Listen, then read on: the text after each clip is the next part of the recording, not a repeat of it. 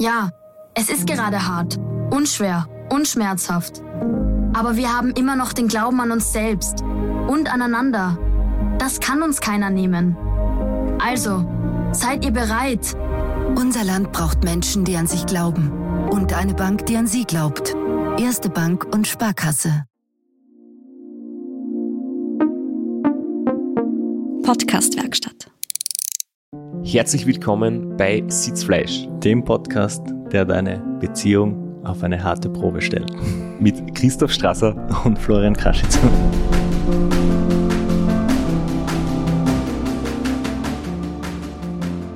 Es ist wieder mal ein großartiges Intro, wo wahrscheinlich jetzt sich viele denken, was würde es mit Radlfahren, Ultraradsport zu tun haben.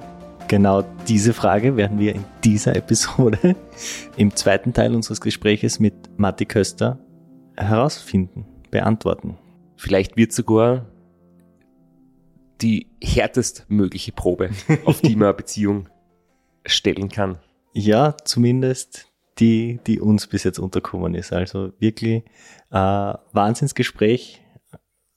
Bisschen länger als üblich, aber einfach, weil da so viel drinnen ist, ähm, der Matti ist das Silk Road Mountain Race im Zweierteam gefahren und hat einige Geschichten und Anekdoten für uns auf Lager. Und das werden wir uns in Kürze anhören. Wer Matti Köster ein bisschen näher kennenlernen möchte, in der letzten Folge haben wir bereits über seine Jugend, über seinen Werdegang und über das North Cape 4000 geredet. Und heute kommt der zweite Teil und wir können es gleich vorausschicken. Beide Episoden mit ihm sind ein bisschen länger als viele andere, passt aber insofern gut, weil wir haben ja gerade aktuell den 14-Tage-Rhythmus, vorübergehend nur, weil einer von uns beiden im Urlaub ist und das bin Urlaub nicht ich. und eigentlich bin ich gar nicht da, aber wir haben natürlich ein bisschen vorausgearbeitet. genau. Und vielleicht äh, sollte man sich doch die hundertste Folge vor der 101. anhören, weil sie ein bisschen aufeinander aufbauen. Aber ist keine Pflicht, sondern nur eine Empfehlung. Aber dann entgeht einem ein bisschen der wunderschöne Twist, den die, die Geschichte hat. Wenn es nämlich um die Beziehung geht, die wird in der ersten Episode, äh, da entsteht die Beziehung und jetzt wird sie auf die Probe gestellt. Aber genug geblödelt und genug vage Anspielungen du bist ja jetzt quasi im Urlaub und du hast hundertprozentig deine praktischen Travel Bags von Athletic Greens dabei. Natürlich, immer dabei. Das ist das Praktische, wenn man unterwegs ist, dass ich meine Nährstoffe mit dabei habe und dass ich mein Immunsystem, meine Regeneration, meine geistige Fitness auch unterwegs unterstützen kann mit 75 Vitaminen und Mineralstoffen, die sehr gut bioverfügbar sind, weil in Pulverform hochwertig hergestellt. Ja, und diese gute Gewohnheit oder wie man sagen kann, Routine möchte ich natürlich auch im Urlaub nicht abreißen lassen. Die Travel Bags habe ich auch immer dabei. Das Gute daran ist einfach, dass sie schon fertig abgemischt und fertig abgepackt sind. Die braucht man nur mehr aufreißen, äh, mit Wasser aufrühren, aufschütteln und fertig ist dein äh, AG1 von Athletic Greens. Ich habe den nicht nur im Urlaub mit, sondern auch wenn ich auf, äh, wie sagt man, Geschäftsreisen bin, weil ich bin leider äh, Opfer von Frühstücksbuffets und deswegen äh, hilft mir das extrem, einerseits die Routine beizubehalten und täglich mein AG1 zu trinken, aber auch das unterdrückt so ein bisschen den Hunger und dann langt man vielleicht nicht ganz so deftig zu am Frühstücksbuffet, wenn man dann den ganzen Tag in einer Schulung sitzt oder in einem Seminar. Und jetzt tun wir so, als würde man eine Internetverbindung nach Deutschland aufbauen und warten, bis Matti abhebt und sagen nicht dazu, dass das Gespräch schon aufgezeichnet wurde und schon im Kosten ist. Äh, viel Spaß mit dem wirklich super interessanten und super kurzweiligen Gespräch mit Matti Köster.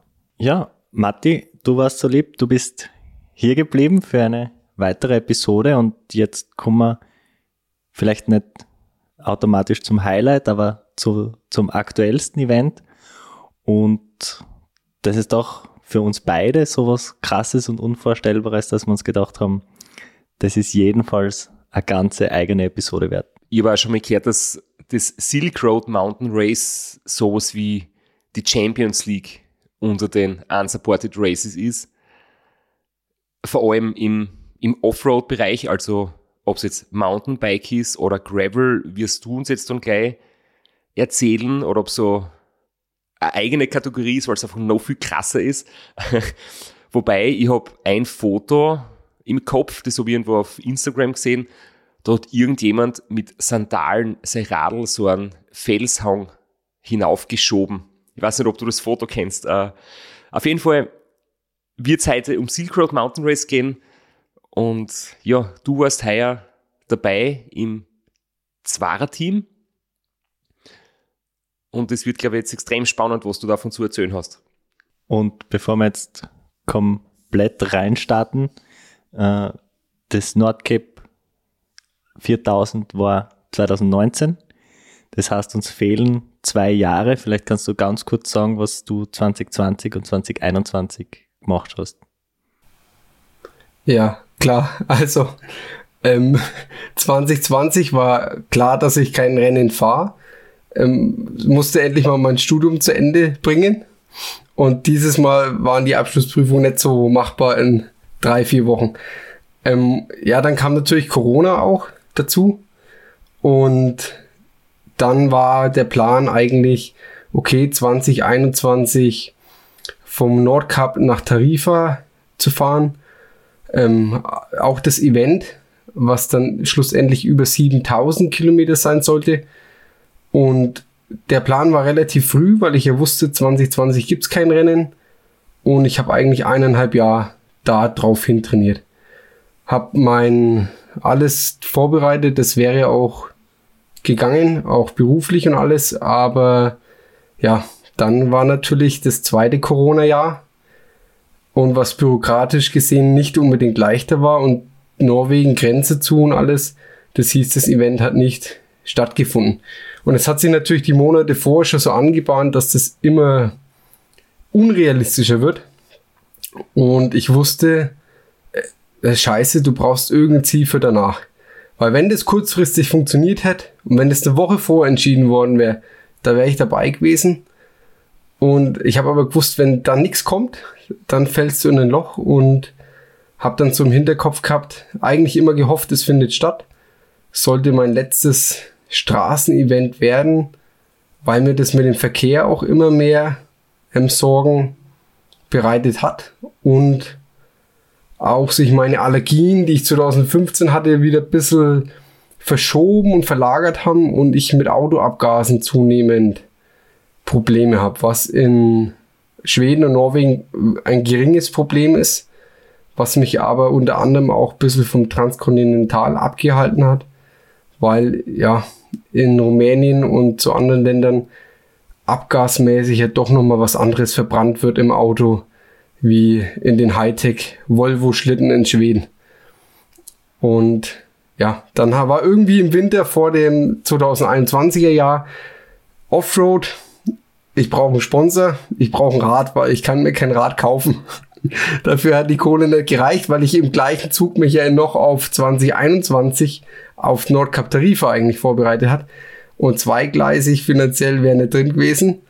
Hab dann ein paar E-Mails geschrieben, besser gesagt eigentlich nur eine. Das war auch so ein bisschen, ja, war einfach mal so ein Versuch. Hab gedacht, das wird eh nix und hab dann die Rückantwort bekommen.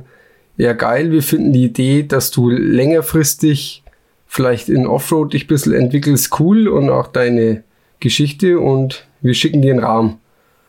Und dann habe ich von Giro Bikes ein Titanrahmen bekommen, der von der Art und Weise des Rads natürlich schon für sowas wie Silk Road gemacht ist.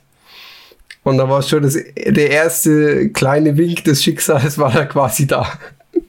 Das war aber dann doch irgendwie recht kurzfristig, oder? Wie wir uns vor, vor der Aufzeichnung mal kurz unterhalten haben, hast du gesagt, äh, so die eigentliche Vorbereitung auf Silk Road mit dem Bike, ein bisschen Technik gewohnt zu werden, du hast nicht so viel Zeit gehabt dafür.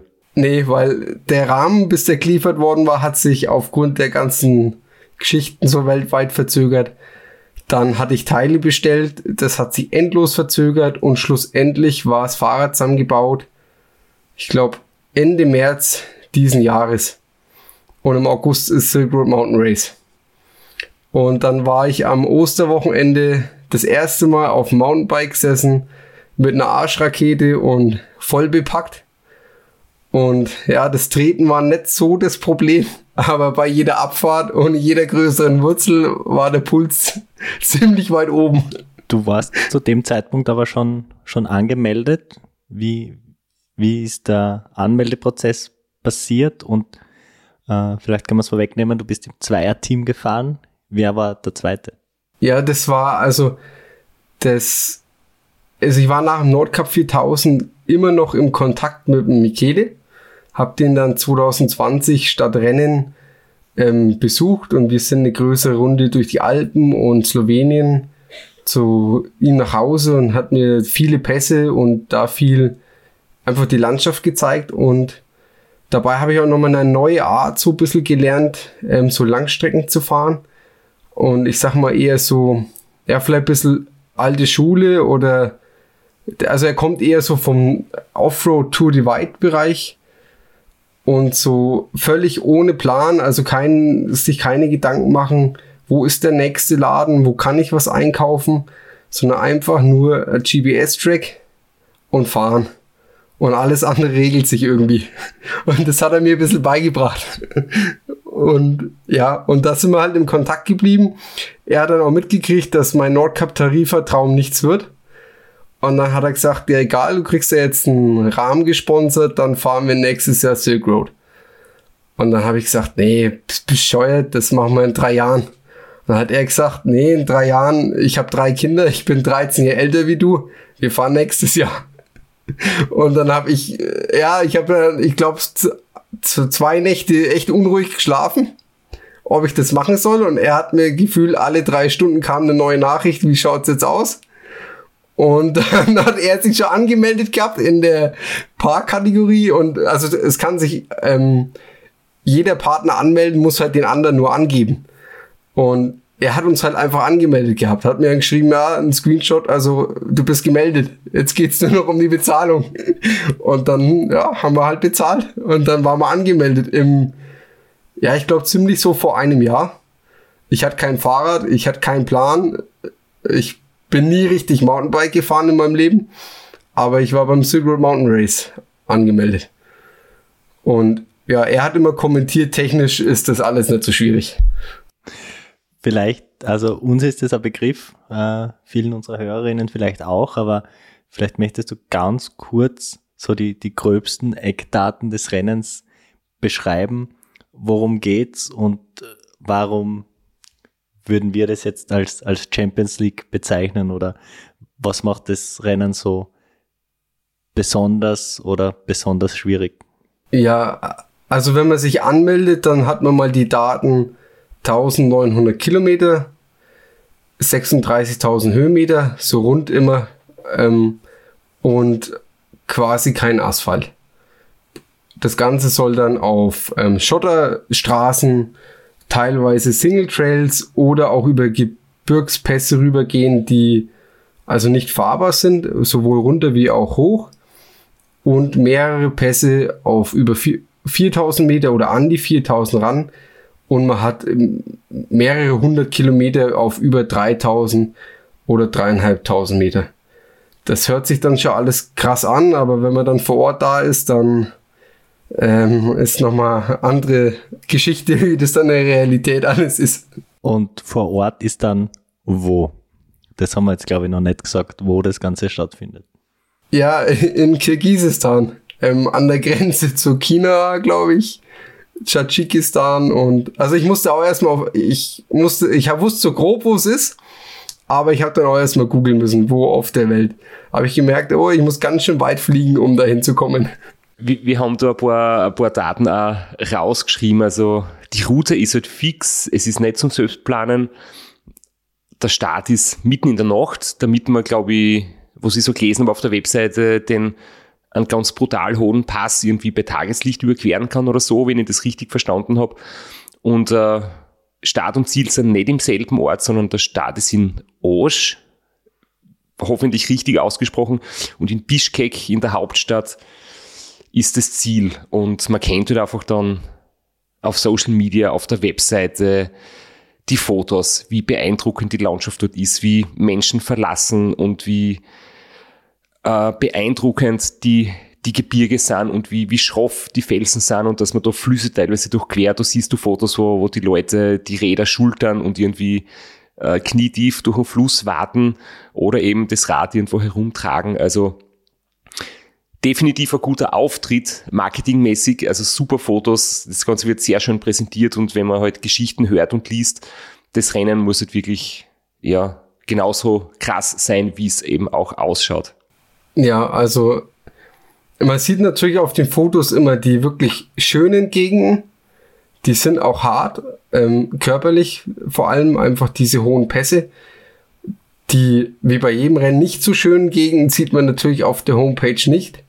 Das ist aber auch kein bisschen leichter, weil wenn es dann mal Asphaltabschnitte sind, dann sind es oft mit so heftigen Schlaglöchern, dass man sich auf jede ja, Gravelstraße zurücksehnt, weil man einfach Angst hat, wenn ich da im Halbdunkel eins der Schlaglöcher erwischt, dann äh, ist die Felge hin oder ich habe echt einen schweren Sturz und dazu kommen halt in jedem Dorf endlose Hundeattacken und viel Staub, extrem viel Dreck und diese eher trockene und sehr staubige Region, die sieht man jetzt auf den super schönen Bildern eher seltener.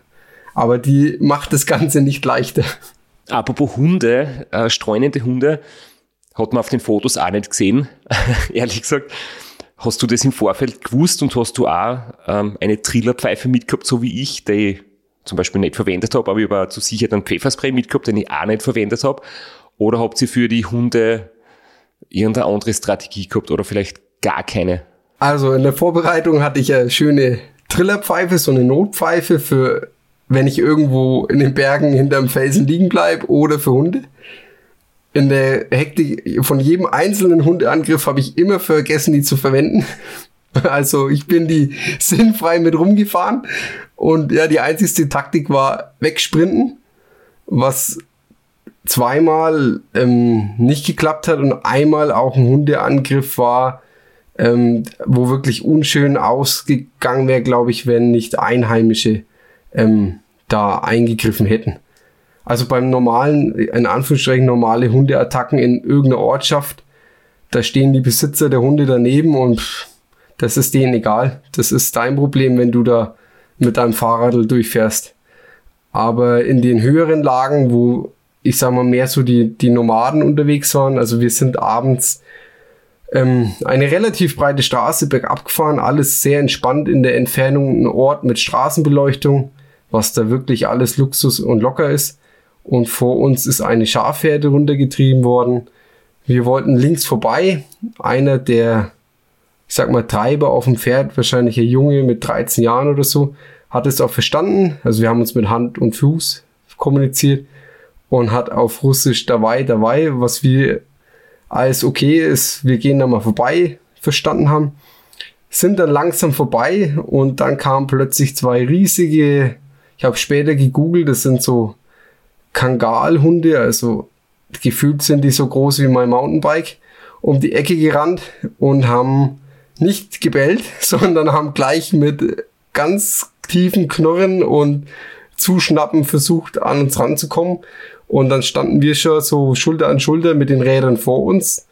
Und ein anderer Treiber von der vorderen Ecke der Herde ist auf dem Pferd angekommen. Junger Mann, der schon im Ranreiten mit der Peitsche geknallt hat. Dann hat jeder der Hunde einmal die Peitsche gespürt und wir durften mit weichen, zitternden Knie links außen an der Herde vorbei und sind dann nur noch in die Ortschaft rein und waren völlig zerstört in dem nächsten Shop ähm, in so einem Magazin gesessen und waren runter mit den Nerven. Das war der schlimmste Hundeangriff. Und da war ich einfach froh, dass es gut gegangen ist. Du hast gesagt, am Anfang des Rennens kennt man nur die Eckdaten. Das ist ja eigentlich üblich bei äh, Rennen mit Fixed Route. Wie kurz vorher habt ihr dann den GPX-Track bekommen? der hat sich immer wieder mal geändert. Also man hat dann den groben Track schon gehabt, aber final glaube ich zehn Tage vor dem Start. Was im Grunde auch ausreichend war, weil ich sag mal, so richtig drauf vorbereiten, wie bei einem Straßenrennen, wo ich viel daheim durch gute Vorbereitung der Strecke machen kann, ist da einfach nicht drin oder konnte ich nicht umsetzen. Das, was ich sonst auf Straßenrennen gemacht habe. Weil Google Maps, du siehst halt Schotter, Schotter Kilometer weit, ab und zu grün, ähm, aber da hat man keine wirkliche Erkenntnis, weil man sich gar nicht vorstellen kann. Das ist ganz komisch. Jetzt, ähm, ich möchte auch noch gern kurz zur Vorbereitung was fragen, weil jetzt sind wir schon fast abgerutscht quasi mitten ins Renngeschehen. Was ich sehr interessant finde, ist generell die Paar-Kategorie, weil wir kennen eigentlich, der Flo und ich, die Zweierteams von den, von den klassischen Ultra-Rennen. Das ist immer Staffelbewerb, da wechselt man sie ab. Beim Race Across America gibt's Vierer-, Achter-Teams, die sie abwechseln, sind natürlich extrem schnell.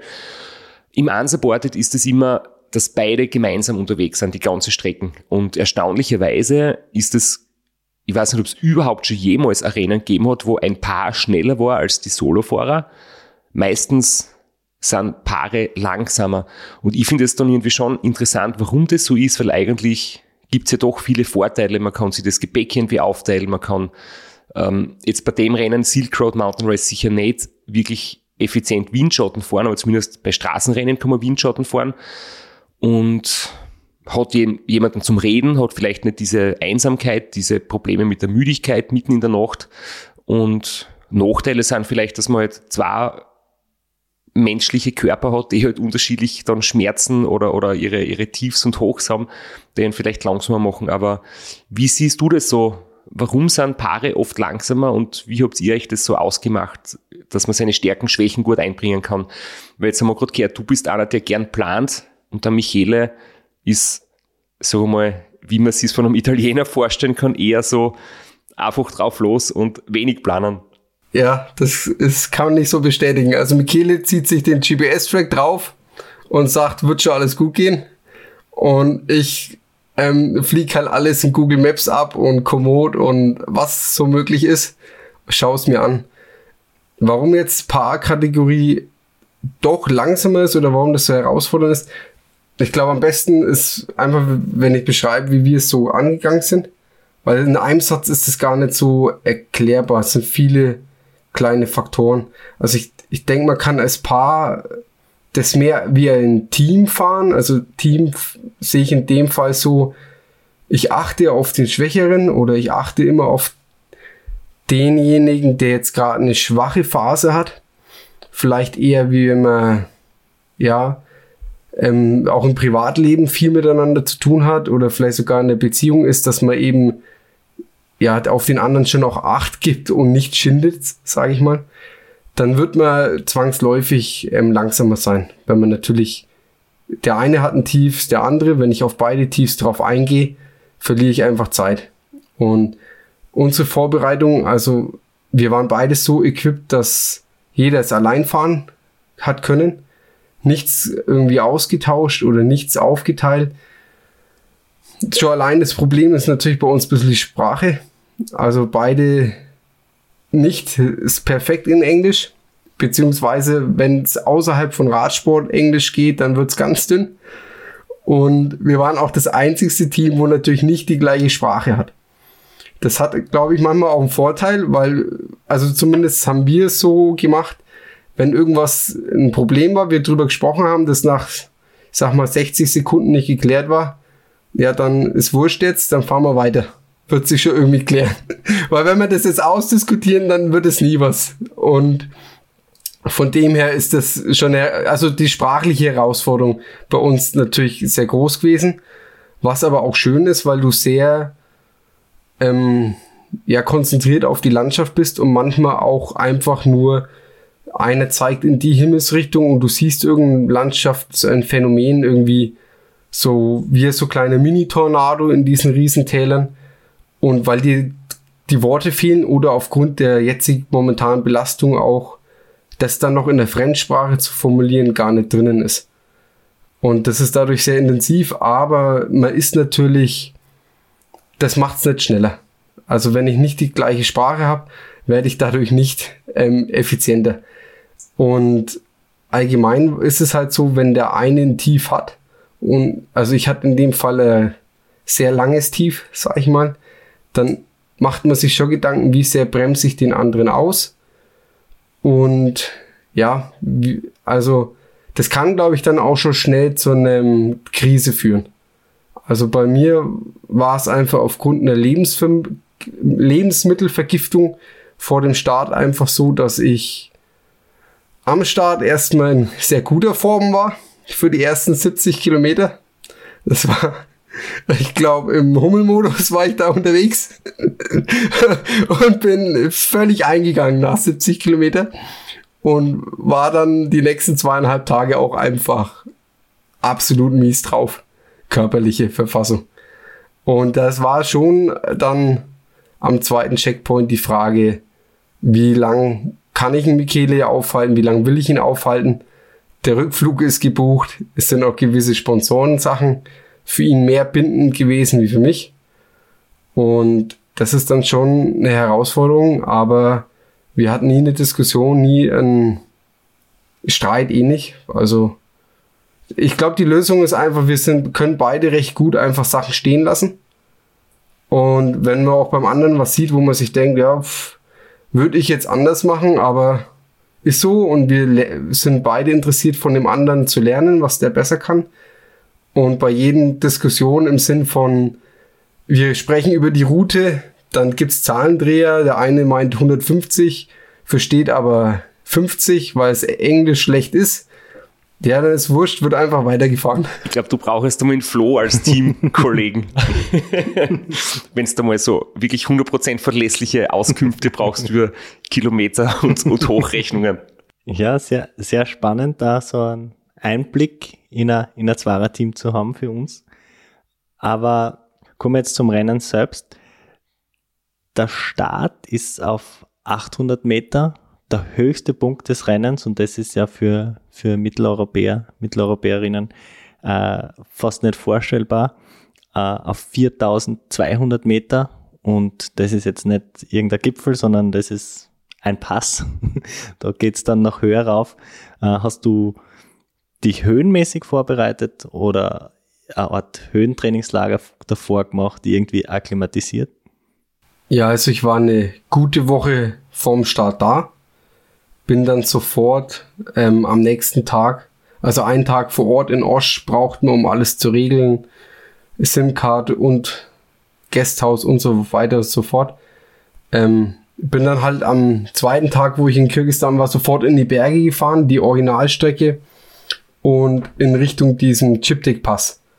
Weil diese 4200 Meter sind der erste Pass gleich nach rund 110 Kilometer. Und da bin ich einfach mal los, habe einige andere Fahrer unterwegs getroffen.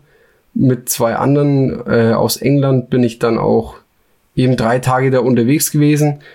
Und wir sind einfach die Strecke hochgefahren. Die erste Nacht habe ich auf zweieinhalbtausend Meter geschlafen.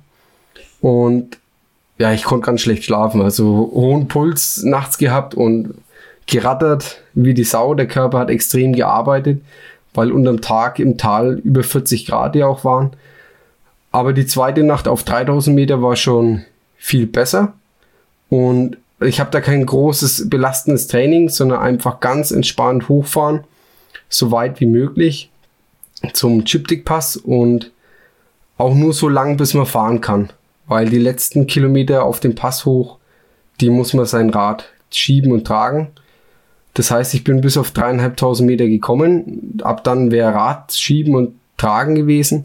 Hab da mich einfach in die Sonne sechs Stunden gesetzt. War ein bisschen, ja, langweilig natürlich irgendwo auch, aber weil rechts und links so steile Wände waren, man konnte irgendwie nichts machen, aber ich wollte auf der Höhe bleiben. Hab dann tiefer auf 3000 Meter geschlafen. Bin nach dreieinhalb Tagen dann eben nach Osch zurück und war diese dreieinhalb Tage auf oder über 3000 Meter. Und habe mich da von der Höhe her auch relativ gut angepasst gefühlt.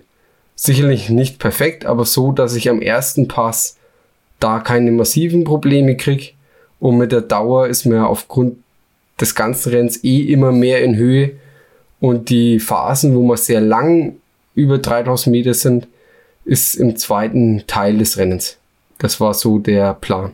Wie kann man sich so einen Anstieg vorstellen? Es geht auf ca. 800 Meter über dem Meeresspiegel los und dann hast du irgendwie auf den 110 Kilometern 3400 Höhenmeter. Geht es in, in kleinen Etappen oder Treppen oder ist das ein durchgehender langer Anstieg? Und wie ist da so die Straßenverhältnisse? Weil wir uns das, glaube ich, einfach nicht gut vorstellen können. Ist das irgendwie eine Schotterstraßen? Sind das nur mehr lose, große Felsbrocken? Oder ist es von Asphalt über Schotter bis hin zu, zu unbefestigten Fösen? Also man fährt aus Osch raus auf Asphalt, alles entspannt und zwölf Kilometer später kommt eine schön grobe, staubige Schotterstraße. Dann nochmal drei Kilometer geht's in einen Canyon rein, wo man sein Rad das erste Mal schiebt oder auch trägt, je nachdem wie schwer der ganze Bock ist. Und dann ist man nach 17 bis 20 Kilometer so auf dem ersten Hochpunkt, der hat so 1500 Höhenmeter und dann schaust du in die Entfernung, sag ich mal, und da siehst du nur Berge. Das sind ein Bergrücken, danach kommt der nächste, der nächste. Und irgendeiner, der sich da ausgekannt hat, hat dann bei der Vorbereitung gemeint, ja, da hinten, da am Horizont, da ist der Chiptick-Pass. Und da habe ich mir gedacht, ey, meine Güte, wie soll das funktionieren? Dann fährt man, also man hat einfach grobe Schotterpisten oder auch Straßen und dann ein ganz langes Tal hoch, 60, 70 Kilometer, wo aber die Straße so extremes Washboard, also solche Wellen ausbildet, weil da oben eine Goldmine, glaube ich, ist und extrem diese schweren LKWs da einfach entlangfahren.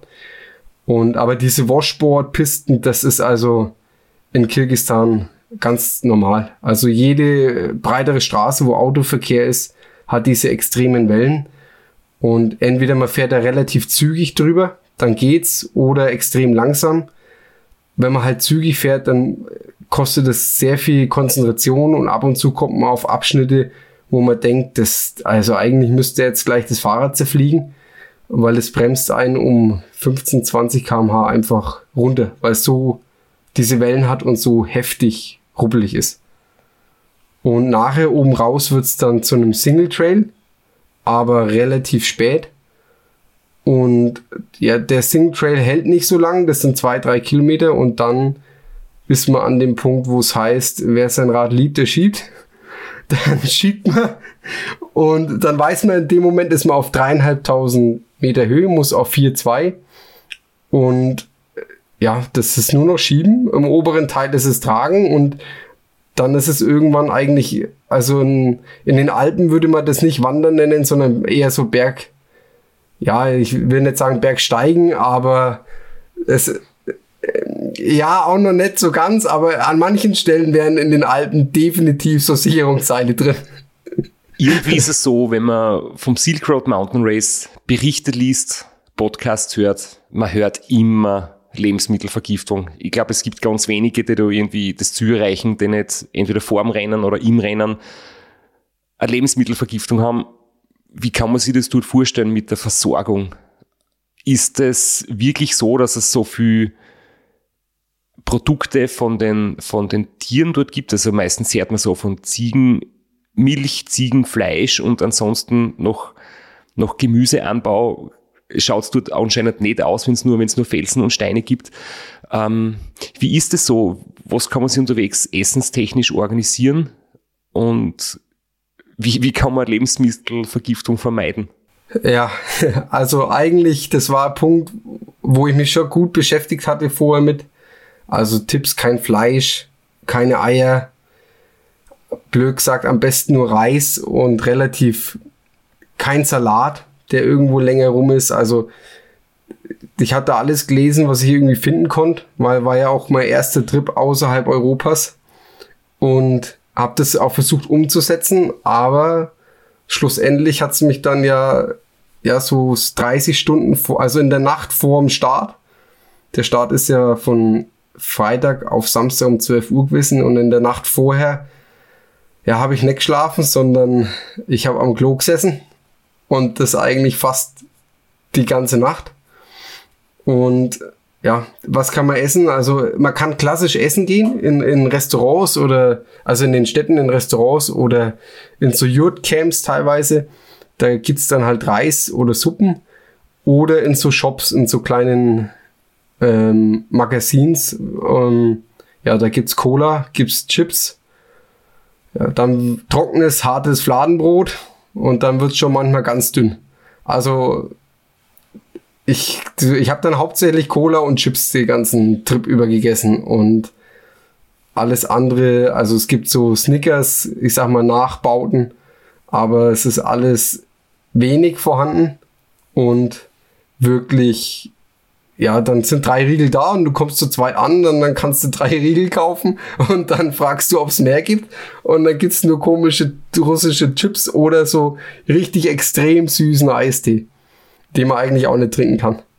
Und die, was dann hinter dir ankommen, was bleibt für die übrig, wenn du die drei Riegel mitnimmst?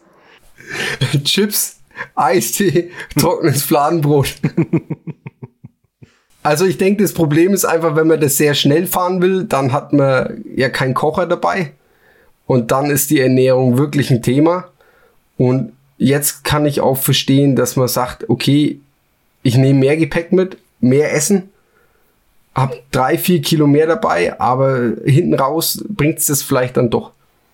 Gerade so die Nährstoffversorgung, also ich habe schlussendlich sieben Kilo verloren, aber ich glaube schon zweieinhalb vorm Start einfach. Also ich war eigentlich am Start, es war gegen jeden Sinn, ich war völlig leer. Ich habe eine Stunde vorm Start noch einen Teller Reis gegessen, aber wir hatten unseren so unsere Taktikplan und der sah vor, ich muss die ersten 80 Kilometer Feuer geben. Es hat auch geklappt, komischerweise. Ich weiß nicht, ob es das Adrenalin war. Ich hatte kein Bauchkrummeln mehr nach über 30 Stunden und habe gedacht, ja, jetzt alles oder nix und hat mir aber massiv den Stecker gezogen. Also hat dann unsere restliche Taktik war nach 70 Kilometer meilenweit davon und völlig zerstört.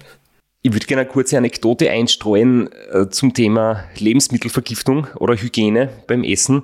Äh, wir haben ja über Cola geredet in den Trinkflaschen, dass das äh, vermutlich ewig lang haltet und dass das nicht irgendwie schlecht wird oder im Gegensatz zu Fruchtsäften nicht so gern beginnt und so.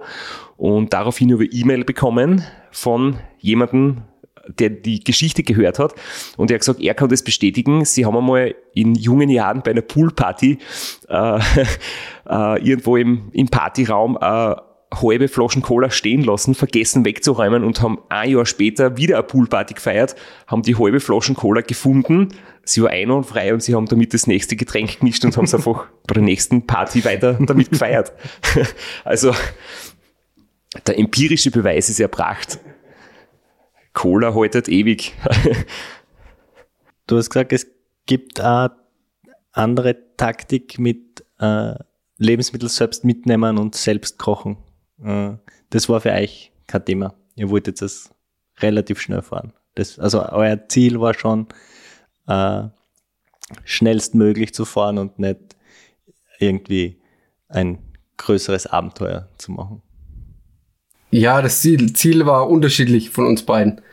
Mein Ziel war ohne Sturz, weil ich schon gemerkt habe, ähm, in der Vorbereitung, also Fahrtechnik, da ist viel Luft nach oben bei mir jetzt und Michele hatte kein Ziel, aber hatte einen straffen Zeitplan, weil er hat nur zwölf Tage Urlaub gehabt. Und von dem her war das Ziel klar. und mein Ziel war gesund ankommen, das schaffen. Und durch die Bedingung, ich habe nur zwölf Tage, war schon klar, dass es irgendwo in den, ich sag mal, ich habe mir gedacht, Top 30, irgendwo müsste man da schon rumfahren. Ähm, natürlich war die Parkkategorie interessant, war ja auch durch ähm, schon auch sehr gute Teams, die mit dabei waren, also mit Mattia De Marchi und so, war die Parkkategorie auch kein Geschenk. Und wir hatten so ein bisschen der Traum war, wir wussten, ähm, der Mattia De Marchi mit seinem Partner wird definitiv schneller starten. Und war so ein bisschen der Traum in der zweiten Rennhälfte wo es nochmal technischer wird und vielleicht nochmal mehr Mountainbike-lastig, das wieder ja, ein bisschen ranzukommen.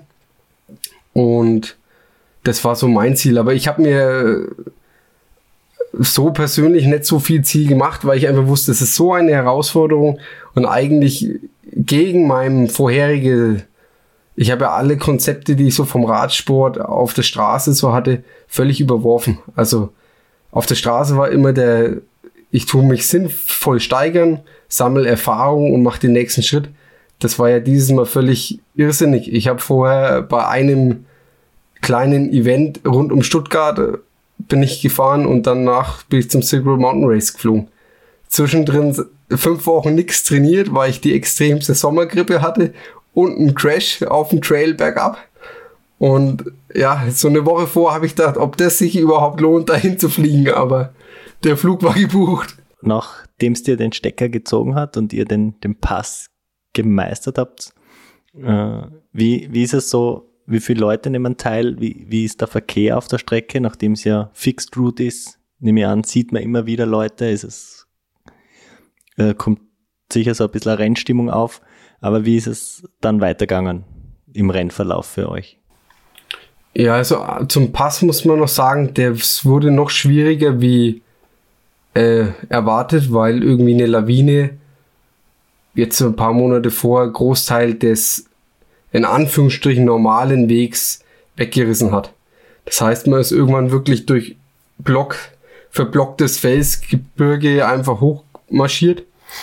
Und ja, ich, im Tal musste ich permanent ja auf die, aufs Klo gehen und im oberen Anstieg musste ich mich permanent übergeben, um die Lebensmittelvergiftung rauszukriegen und da waren schon noch viel, relativ viel Verkehr, weil wir jetzt da auch extrem langsam waren natürlich durch meinen Zustand und waren dann unten im Tal, haben in einem Gasthaus geschlafen, haben aber gesagt, wir schlafen nur viereinhalb Stunden, was mir jetzt eigentlich relativ viel vorkam von meinen Straßenerfahrungen und sind dann in den nächsten Tag gestartet. Und da sieht man schon noch immer wieder im Dunkeln hat man Lichter vorne gesehen oder hinten mal in diesen riesigen Tälern sieht man dann irgendeine Passstraße vor einem hoch. Die ist ähnlich wie Stilfser Joch, aber in Kirgistan hat die keinen Namen oder es interessiert keinen, weil ist ja ein asphaltierter Pass. Von dem her ist das alles nicht erwähnenswert. Und da sieht man dann im Dunkeln schon ähm, rote Rücklichter und ja, man trifft schon immer wieder, gerade in den ersten Tagen Fahrer, gerade an den kleinen Shops, weil es gibt ja keine große Auswahlmöglichkeit, woanders einkaufen zu gehen. Du hast gerade gesagt, ihr habt in einem Gasthaus geschlafen. Ich habe Geschichten gehört von Leuten, die halt das Zelt mit haben und wenn man dann halt einmal im Freien schlafen muss, ist es halt rein mit Schlafsack, wie beim Transcontinental zum Beispiel natürlich dort zu kalt. Und irgendwie ist jetzt also die Frage, wie das dort mit der Temperatur ausschaut in der Nacht, wenn man, wenn man auf so extrem großen Höhen oben ist. Wie habt ihr das gemacht? Habt ihr auch Zelt dabei gehabt?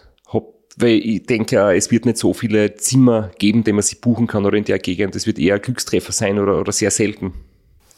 Ja, also wir waren nur in einem, einmal in Gasthaus, in zwei Hotels und also vier Nächte waren wir drinnen und fünf Nächte draußen. Da hat man Schlafsack, einen Biwaksack und sonst hatte ich nichts mit. Also weil mein Ansatz war, ich bin fahrtechnisch, ist mein großer Schwachpunkt, also muss das Rad relativ leicht sein, um da wenig Eigenleben. Ich habe keine Touring-Erfahrung, ich habe keine Erfahrung, ein Zelt aufzubauen, ich habe keine Erfahrung mit dem Kocher und das ganze Zeug, das hält mich ewig auf. Und grundsätzlich ist so mein Ansinnen, also Schnelligkeit bringt Sicherheit weil dann ist man auch nicht nachts irgendwo ewig unterwegs. Und ja, schnell ist in dem Rennen nichts und ob das ein Rennen ist und alles, das fühlt sich so anders an, das ist noch einmal ein anderes Thema. Aber wie sind jetzt da wirklich so die Temperaturen in, in Celsius ausgedrückt? Also es wird schnell, ähm, sobald es dunkel wird, wird schnell Richtung 0 Grad runter mal. Sobald man die 3000 irgendwie ankratzt und in der zweiten Rennhälfte hatten wir es permanent.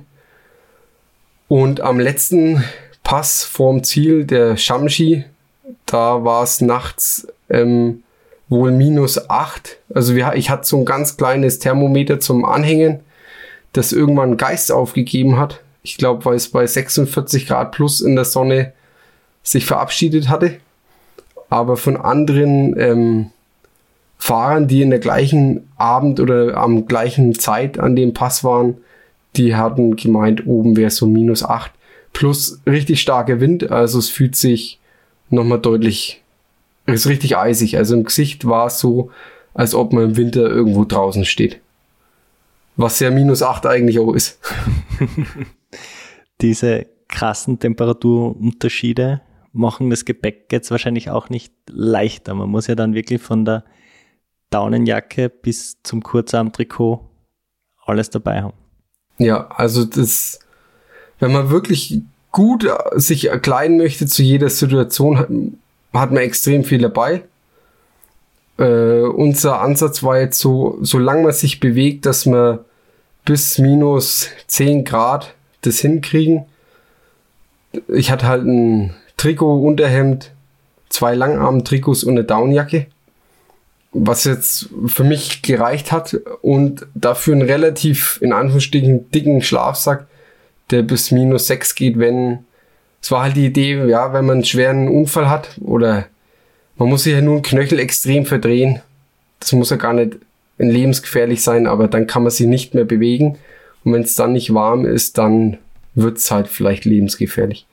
Also es war in Bewegung bis minus zehn Grad ausgestattet und es war einfach immer, dass alles so ist, dass wir immer in Bewegung bleiben können. Das heißt, die, den Schlaf nicht zu extrem runterdrücken. Und auch in den Abfahrten. Ich bin lieber eher mal abgestiegen, habe eher mal geschoben, um auch keinen Reifenschaden zu kriegen. Ich habe auch immer durch die Gebirgsbäche durchgeschoben, was dann natürlich extrem immer kalte, nasse Füße hat. Aber ich wollte nicht durchfahren, um nicht irgendwo meinen Reifen aufzuschlitzen und was dann zu einem Stillstand von der ganzen Aktion vielleicht für eine Stunde auf einem Riesental mit extremem Wind führt und das wäre Unterkühlung.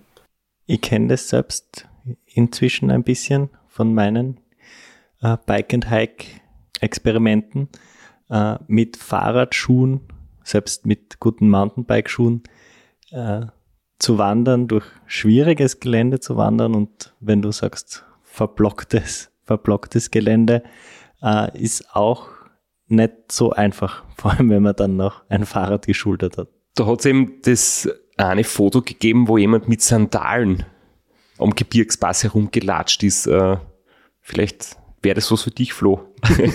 Aber ernsthaft, äh, es, es macht irgendwie Sinn, das habe ich gesehen beim Transcontinental, haben das ein paar Leute, die haben sich so Flipflops irgendwie hinten auf die Taschen äh, gepackt, aber Warum hat man Sandalen mit beim Silk Road? Warst du das? Oder warst du vielleicht derjenige auf dem Foto? ich war nicht. Ich, ich denke, für Flussdurchquerung ist es vielleicht gar nicht so dumm.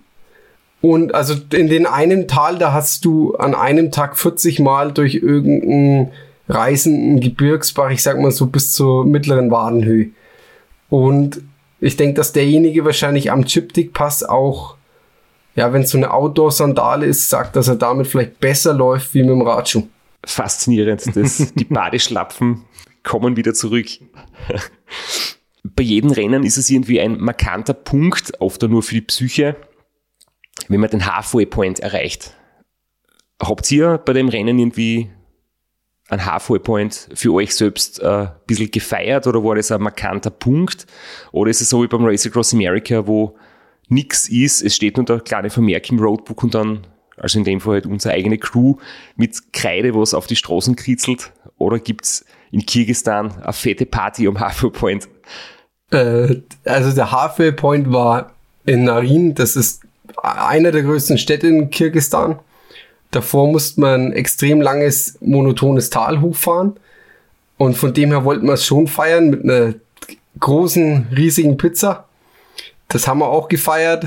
Ähm, dann ging es in ein Gasthaus, also war eigentlich alles, sah nach einer guten Party aus, um in die zweite Rennhälfte und in die richtig hohen Berge oder langen Strecken in den Bergen zu starten.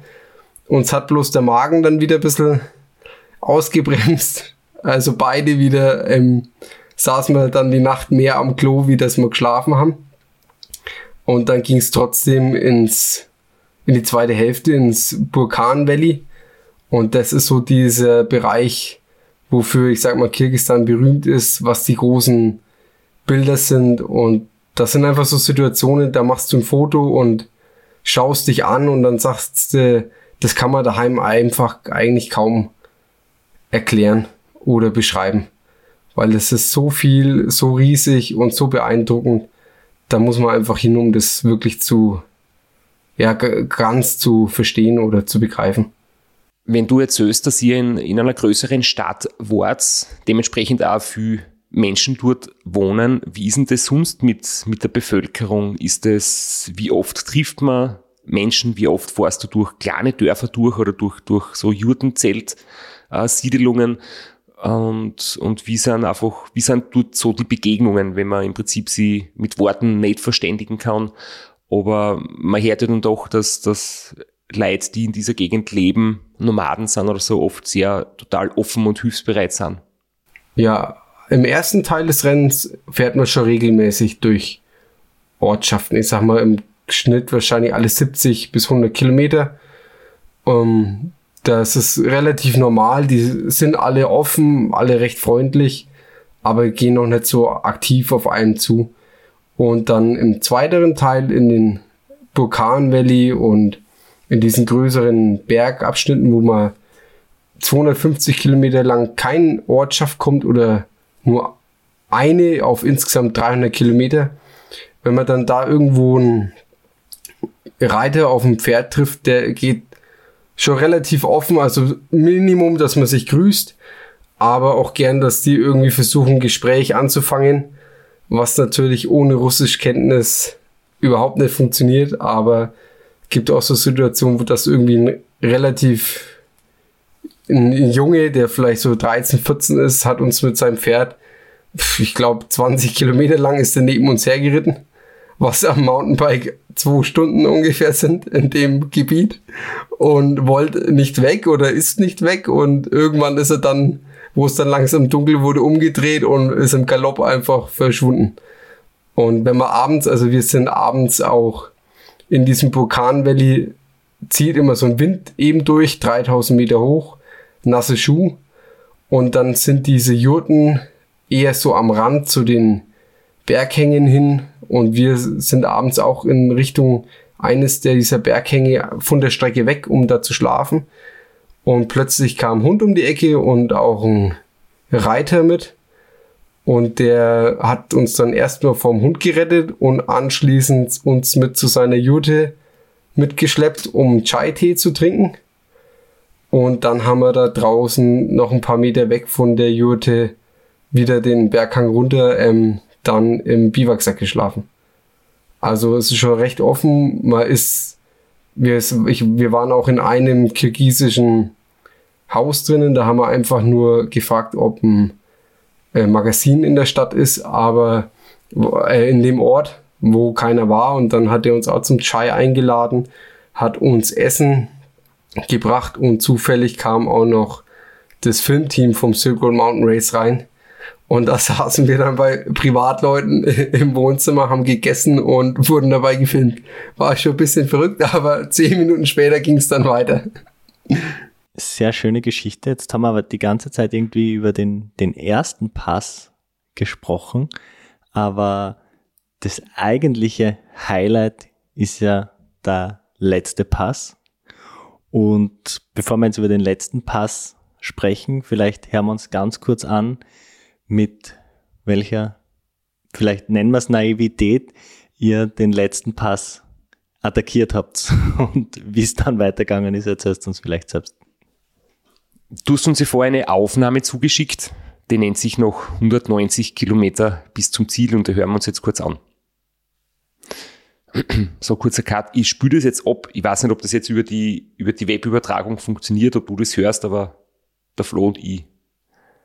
Servus, also wir haben nur noch so 190 Kilometer bis ins Ziel. Äh, ich habe am Hinterrad leider eine gebrochene Speiche und muss jetzt ein bisschen sanft auf dem äh, Wellblech und so machen.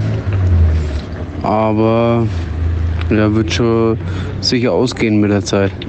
So ganz nonchalant haut er das raus, dass es eh ausgeht und quasi so der Unterton, es sind ja nur mehr 190. Wie war dann der, der Reality-Check, wie es dann tatsächlich die quasi nur mehr 190 waren? Ja, also, dass es sich ausgeht, war vor allem bezogen auf den Flug, weil Micheles Heimflug, der war eng getaktet und da hat es schon wenn gedrückt. Und ja, die Realität war, ich konnte vor dem Pass endlich mal wieder richtig gut essen. Hab so ein knappes Kilo Rosinenbrötchen gegessen und habe gedacht, ja, jetzt sind wir vorbereitet auf den Pass. Wir sind dann von dem Shop los und wussten, jetzt fahren wir noch so 30 Kilometer und dann heißt es, die nächsten 30, 40 Kilometer Fahrrad schieben oder vielleicht auch teilweise tragen. Also die Veranstalter haben gemeint 30. Ich habe für mich gesagt, wir machen mal 40 draus mit meinen Abfahrtskünsten. Und dann ging es eben los. Dann waren wir an dem Punkt, wo wir das Fahrrad anfangen zu schieben.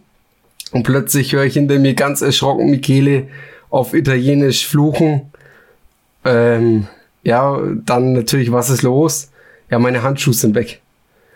Und das ist natürlich eine Katastrophe, wenn man weiß, man tut in Richtung Sonnenuntergang, will man auf einen 3600 Meter hohen Pass rauflaufen und er hat keine langen Handschuhe mehr. Oder gar keine Handschuhe mehr, weil die irgendwie sind. Und dann zu überlegen, ja, zurück zum Shop, wo die vielleicht liegen, das haben wir dann relativ schnell verworfen. Ich habe gesagt, ich habe zwei Paar Handschuhe, eins so ein Überzugsregenhandschuhpaar und ein etwas wärmeres. Das wird, teilen wir uns irgendwie auf, klappt schon. Also sind wir weiter, immer das Fahrrad geschoben und uns da langsam hochgearbeitet. An der Nacht oder an dem Abend waren da auch noch ein paar andere Fahrer und es war klar, im Bestfall könnten wir jetzt äh, gesamt gesehen den fünften Platz machen und wenn wir das irgendwie halten, dann wären wir das erste Paar im Ziel. Und haben uns hochgeackert und es ging bergauf besser, wie ich dachte oder wie wir dachten. Ich war auch endlich wieder ein bisschen fitter in der ganzen zweiten Rennhälfte und war der erste, in Anführungsstrichen von uns zwei, also ein paar Minütchen vor immer oben, was recht gutes äh, Situation war, weil ich unten im Tal auf der anderen Seite war schon keine Sonne mehr ähm, noch irgendwie ein Stirnlampenlicht unten genau in der Mitte des Tales irgendwie rumlaufen sehen habe. Hab mir da nur gewusst, das ist der Maxim, der einfach vor uns ist, ein anderer Teilnehmer. Keine größeren Gedanken gemacht. Und dann haben wir angefangen, den Abstieg anzugehen, was einfach nur ein Geröllfeld runter war. Und mal ab und zu schon wirklich so ganz klar im Kopf war, äh, jetzt darfst du nicht wegrutschen oder aus, ausrutschen, umkippen oder irgendwas anderes, sondern ganz langsam und vorsichtig darunter. Dann waren wir irgendwann gefühlt schon ewig im Abstieg, dann auf immer noch auf 3400 Meter Höhe ging der Trail weiter. Es ist langsam dunkel geworden und dann im dunklen Tal natürlich auch sehr schnell gar keine Sonne mehr. Es war richtig kalt. Wir hatten alles an, was irgendwie ging und die Handschuhe uns eben aufgeteilt waren dann im völlig dunklen unterwegs. Der Michele läuft vor und meint plötzlich vor mir, ey, da gibt's keinen Weg mehr. Und der, der GPS-Track hat gerade ausgezeigt und er sagt, es gibt keinen Weg mehr. Und ich war so fünf, sechs Meter hinter ihm aus Sicherheit, immer, dass wenn einer mal umkippt, irgendwie man nicht den anderen noch erwischt. Und dann ja, wie, es gibt keinen Weg mehr. Da hat er sein Fahrrad hingestellt und ich bin an ihm vorbei. Im Dunkeln hat die hellere Lampe leuchtet nach vorne und es gab wirklich keinen Weg mehr. Also das war noch drei Meter und dann war einfach ein Abbruch. Und dann rausgezoomt aus dem GPS, am Handy geschaut.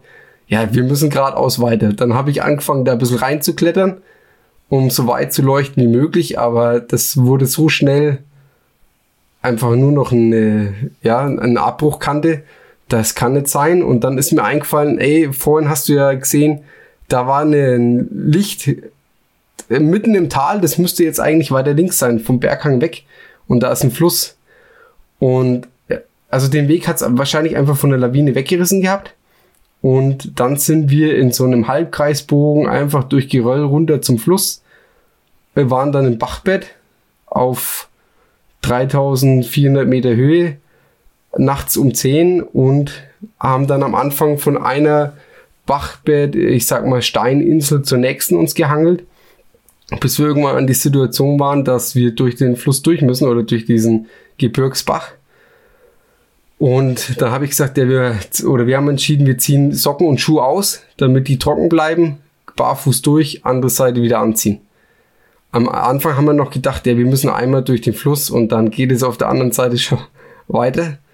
Und dann haben wir die Schuhe eben aus. Ich bin als erstes Richtung Fluss hin, habe dann unter meinen Füßen gemerkt, wie so dünne Eisplatten am Rand des Flusses durchknacken.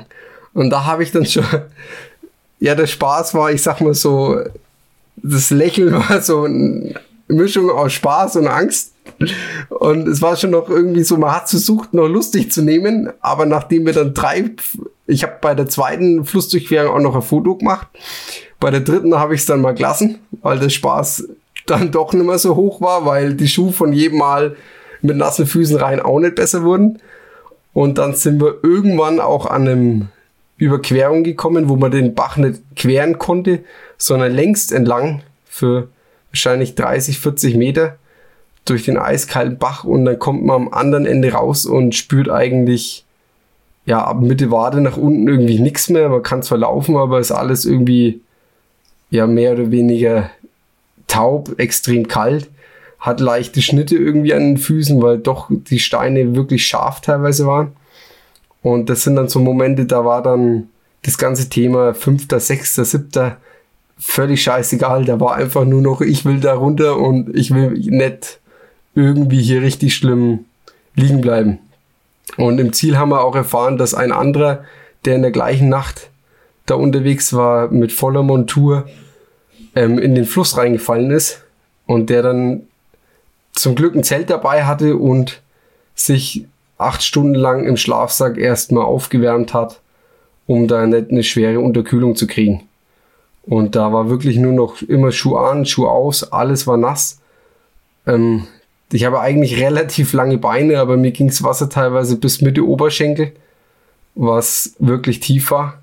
Und dann sind wir irgendwie, wo hat dann der Fluss sich ein bisschen nach rechts verlagert. Wir hatten so einen Pfad und so, dann sind wir den runter marschiert und teilweise ohne Weg, weil wir den im Dunkeln nicht gefunden hatten und sind dann auf einen etwas größeren Fahrweg gekommen.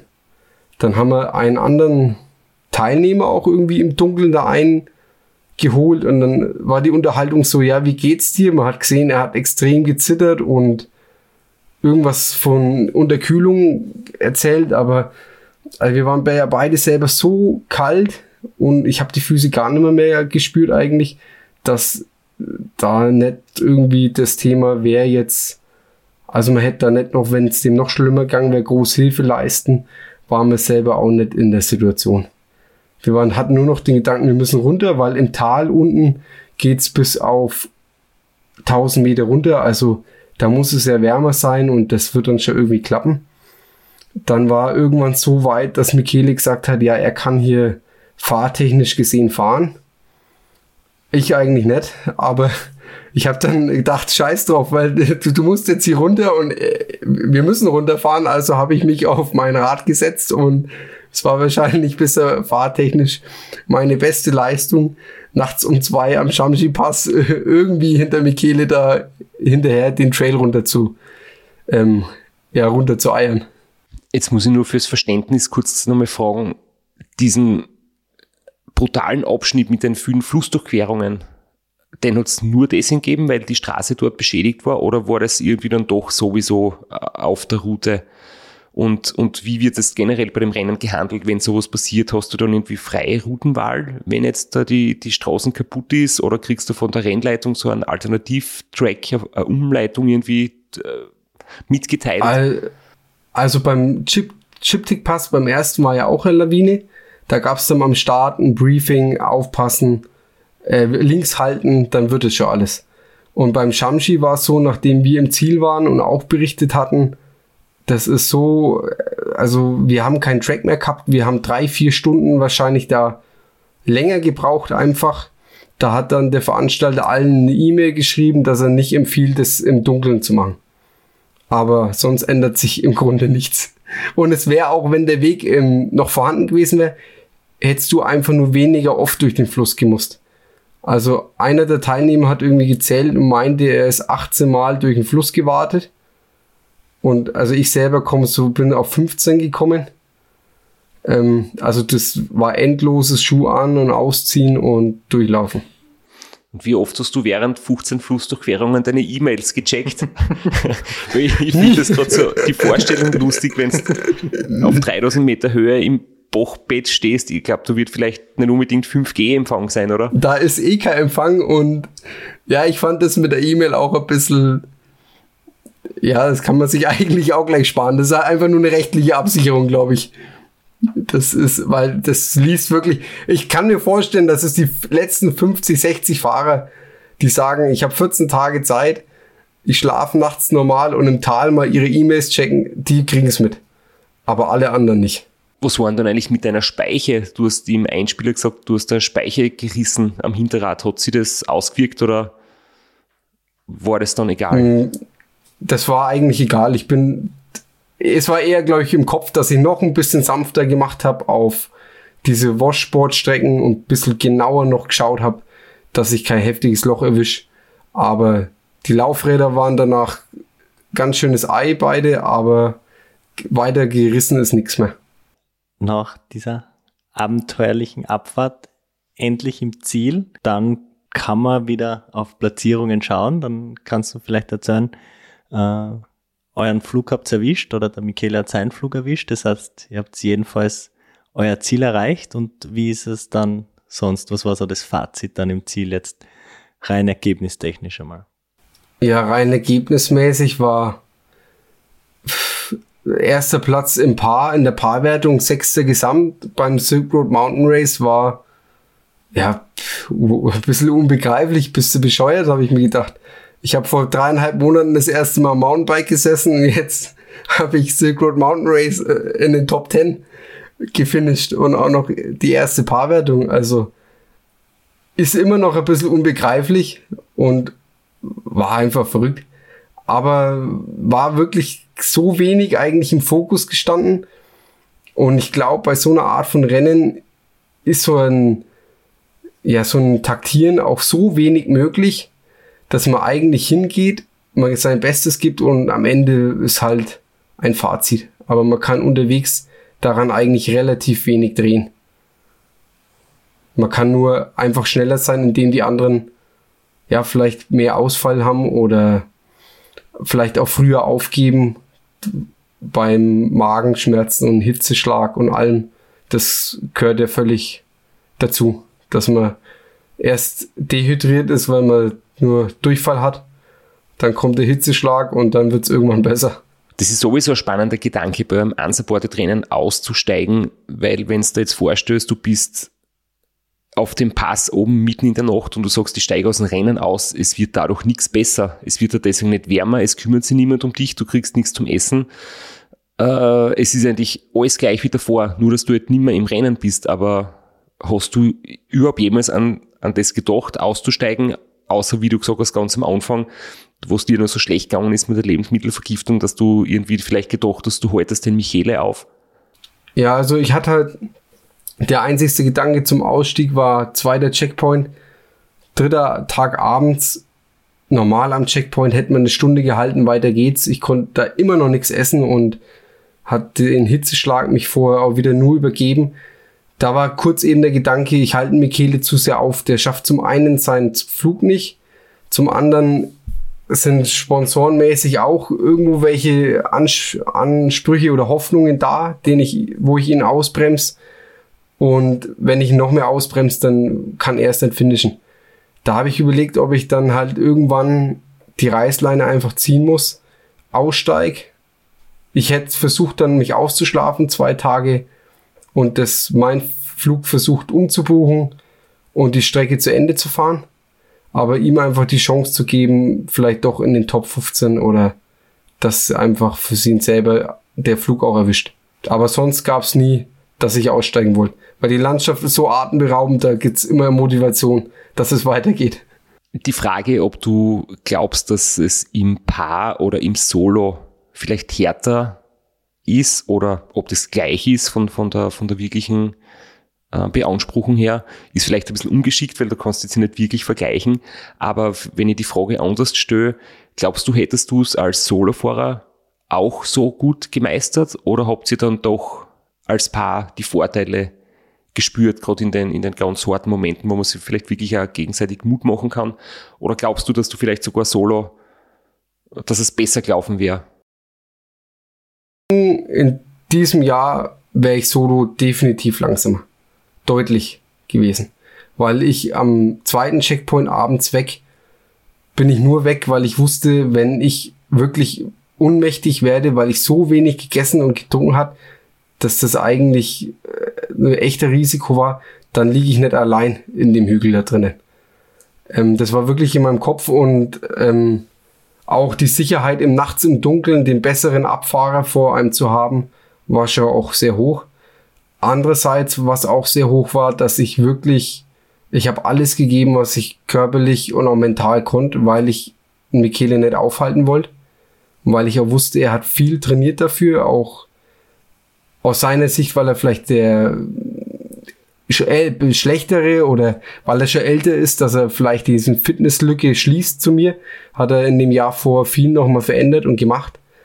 Und ich wollte ihn nicht aufhalten habe halt alles, was ich immer in den Momenten, lange Berganstiege, wenig Rüttelung im Bauch, das war ganz gut für mich und habe das halt mit der extrem schweren Trittfrequenz, um auch da wenig Durchbewegung zu haben, einfach alles reingelegt, was irgendwie geht. Und dadurch war man definitiv schneller, wie wenn ich allein gewesen wäre. Vielleicht noch ganz zum Abschluss. Äh, wie lange wart ihr dann tatsächlich unterwegs? Wie lange habt ihr gebraucht?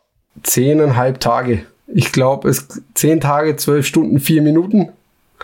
Wir wollten in unter zehn Tagen, aber ich war zu viel am Klo gesessen. es ist eine wahnsinns lange Zeit, wirklich.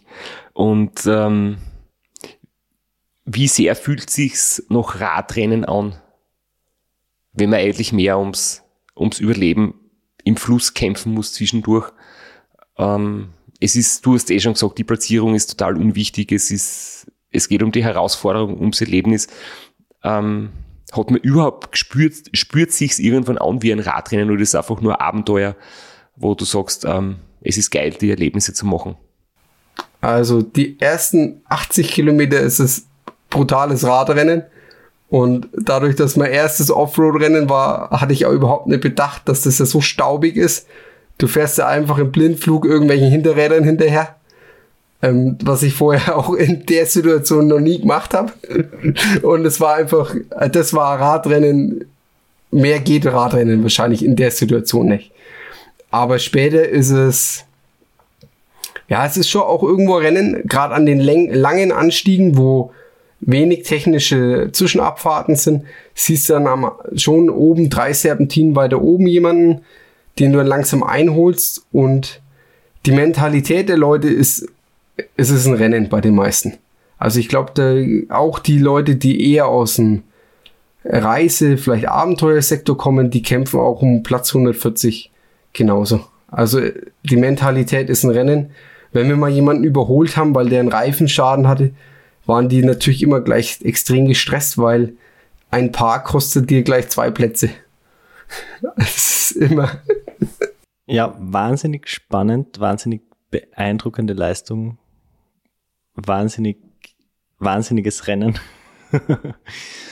äh, du hast dann, und das ist ein schöner Bogen zu dem, was der Straps am Anfang gesagt hat, dass er dich nach dem Nordcape 4000 schon auf unserer Liste gehabt hat für potenzielle Gäste und du hast dann im Heimflug ein E-Mail verfasst, oder? Wie war das? Ja, ich hatte beim Heimflug über Usbekistan zwölf Stunden Aufenthalt in Taschkent, der Hauptstadt in Usbekistan und da gab es keine Ablenkung, kein Kiosk und nix und zwölf Stunden auf so einem Blechhockerle gesessen. Und da habe ich mir gedacht, da ist mir ja immer im Kopf, sechster Platz beim Silk Road Mountain Race. Für mich selber ist es wieder nur ein Event mehr, wo ich cool, coole Zeit hatte. Aber irgendwie ist es ja schon eine gewisse Sache, wo man vielleicht erreicht hat. Und da habe ich gedacht, ähm, ja, ich möchte das irgendwo erzählen, weil vor allem der Antrieb war einfach, dass wir das so als Paar mit Michele zusammen und so viel Unterstützung ich auch von ihm bekommen habe, auch in der Vorbereitung, wie man gedanklich so eine Art von Rennen angeht. Und die Story einfach, dass selbst wenn man sehr, sehr ehrgeizig ist und sehr hart um ähm, Plätze kämpft, gerade in meiner Zeit auf dem Rennrad, dass es vielleicht manchmal, ähm, wenn man doch den eigenen Wettkampf ähm, manchmal vielleicht ein bisschen zurücksteht oder dabei nicht vergisst, so ich sag mal, das Zwischenmenschliche bisschen, dass das einem mehr eröffnet. Also wenn ich beim Nordcup am Ende zehn Minuten früher im Ziel gewesen wäre, wäre ich niemals beim Silk Road Mountain Race gestartet. Das ist so meine eigene Erkenntnis. Und in dem Sport geht es am Ende nicht um Platzierungen, sondern um den, die persönliche Geschichte, die persönliche Platzierung. Also jeder hat einen anderen Startpunkt und damit auch ein anderes Ziel. Und wenn man da manchmal einen Schritt zurücktritt und vielleicht sagt, ähm, die Platzierung ist ja das Wichtigste, dann eröffnet sich einen im Leben mehr. Das ist mal eine Erkenntnis gewesen. Das war ein wunderbares Schlusswort. Das möchte ich jetzt fast nicht ruinieren. es ist total schade, dass wir jetzt überhaupt nochmal, dass wir noch was sagen müssen, weil eigentlich schöner kann man eine Geschichte nicht abschließen. Ja, aber nachdem wir jetzt reingequatscht haben, kann ich noch einmal äh, zu dem, was ich eigentlich, weil du hast uns vorher erzählt, dann hast du den Mut gefasst und ein E-Mail geschrieben und dich bei uns beworben. und du hast äh, vorher gesagt, du hast das gleich machen müssen, weil du sagst, daheim hättest du nicht mehr traut und wir sind wirklich sehr froh, dass du es gemacht hast, ähm, weil wer weiß, wann wir auf dich zuge zugetreten wären. Bist zwar auf unserer Liste gestanden, aber es wäre dann vielleicht nicht mehr so aktuell und so präsent gewesen, das Silk Road Mountain Race und jetzt so kurz nach dem Finish. Wunderbar, dass du bei uns zu Gast warst. Und vor allem die Geschichte von Konkurrenz beim einen Rennen zu besten Freunden beim nächsten Rennen, da ist wirklich extrem schön und inspirierend. Vielen lieben Dank, Matti. Vielleicht sehen wir uns einmal on the road, on the mountain werden wir uns nicht sehen. Ich weiß nicht, ob der Flo jetzt da sich fürs nächste Silk Road anmeldet. Ja, also äh, an unsere Corporate-Zuhörer da draußen, Zuhörerinnen, dann schickt's mir mal ein Mountainbike und dann schauen wir, was passiert. Ich sage einmal so. Es geht schneller, wie man denkt manchmal. ja, vielen Dank einfach für die Möglichkeit, dass ich da meine Story von Krankheit über Nordcup bis zum Silk Road Mountain Race erzählen durfte.